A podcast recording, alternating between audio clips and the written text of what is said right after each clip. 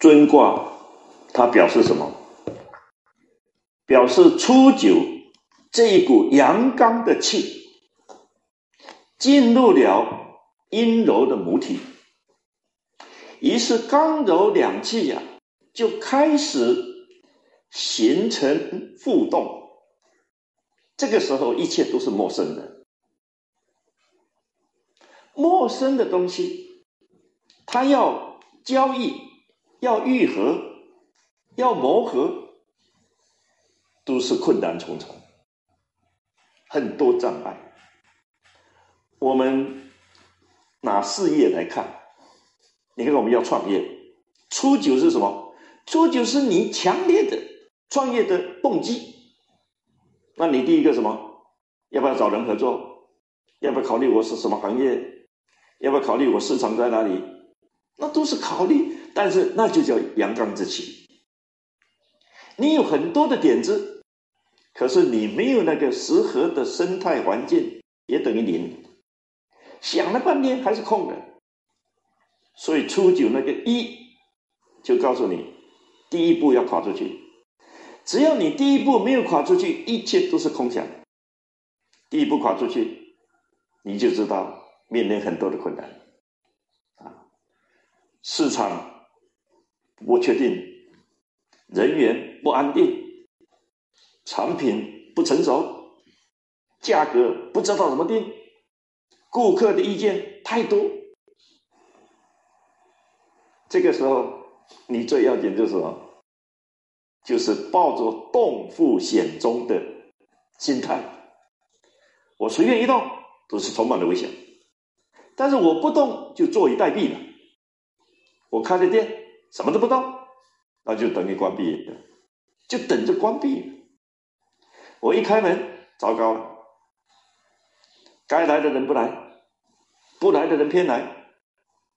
你要卖的东西，人家看看不要；他要买的东西，你店里面就没有。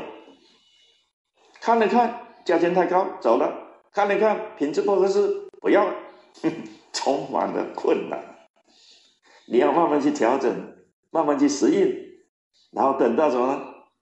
等到你到了九五的时候，你才松一口气，说：“哦，哎，终于可以安定了。”这个同事之间，他们也彼此磨合的差不多了。那该来的客户，他也慢慢熟悉了。这个就叫什么？利剑侯。利剑侯就是终于发现我有了一个小小的平台，可以安心的在这里经营了。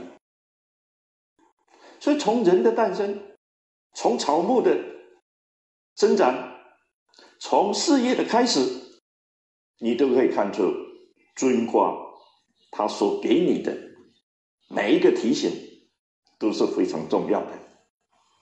按部就班，不要急。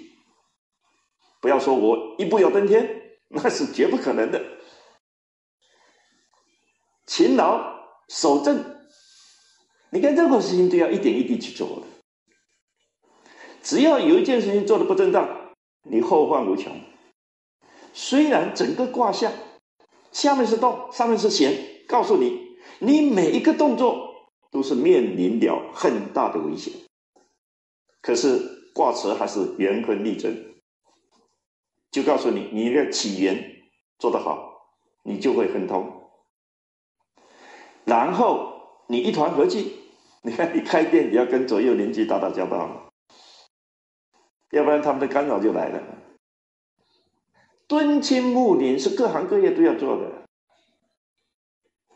你一开张，人家不知道你原先有这么多问题，现在都知道了，那就报警了。然后就来跟抗议了，你不接受，他就在你门口跟你设下很多阻碍，甚至就跟客人讲坏话，你受得了吗？你受不了。元亨利贞，贞就是你从头到尾都是很正当的，这个时候你就会变越开越好，真下起源，然后这个时候。你就不要忌讳说我要到哪里去，意思是说，你把本店开好以后，你才可以向外去发展。你不要我本店都还没有开，然后一个小小的店就叫什么旗舰店，你笑死人了！什么旗舰店？那就自夸嘛，人家看着都觉得好笑。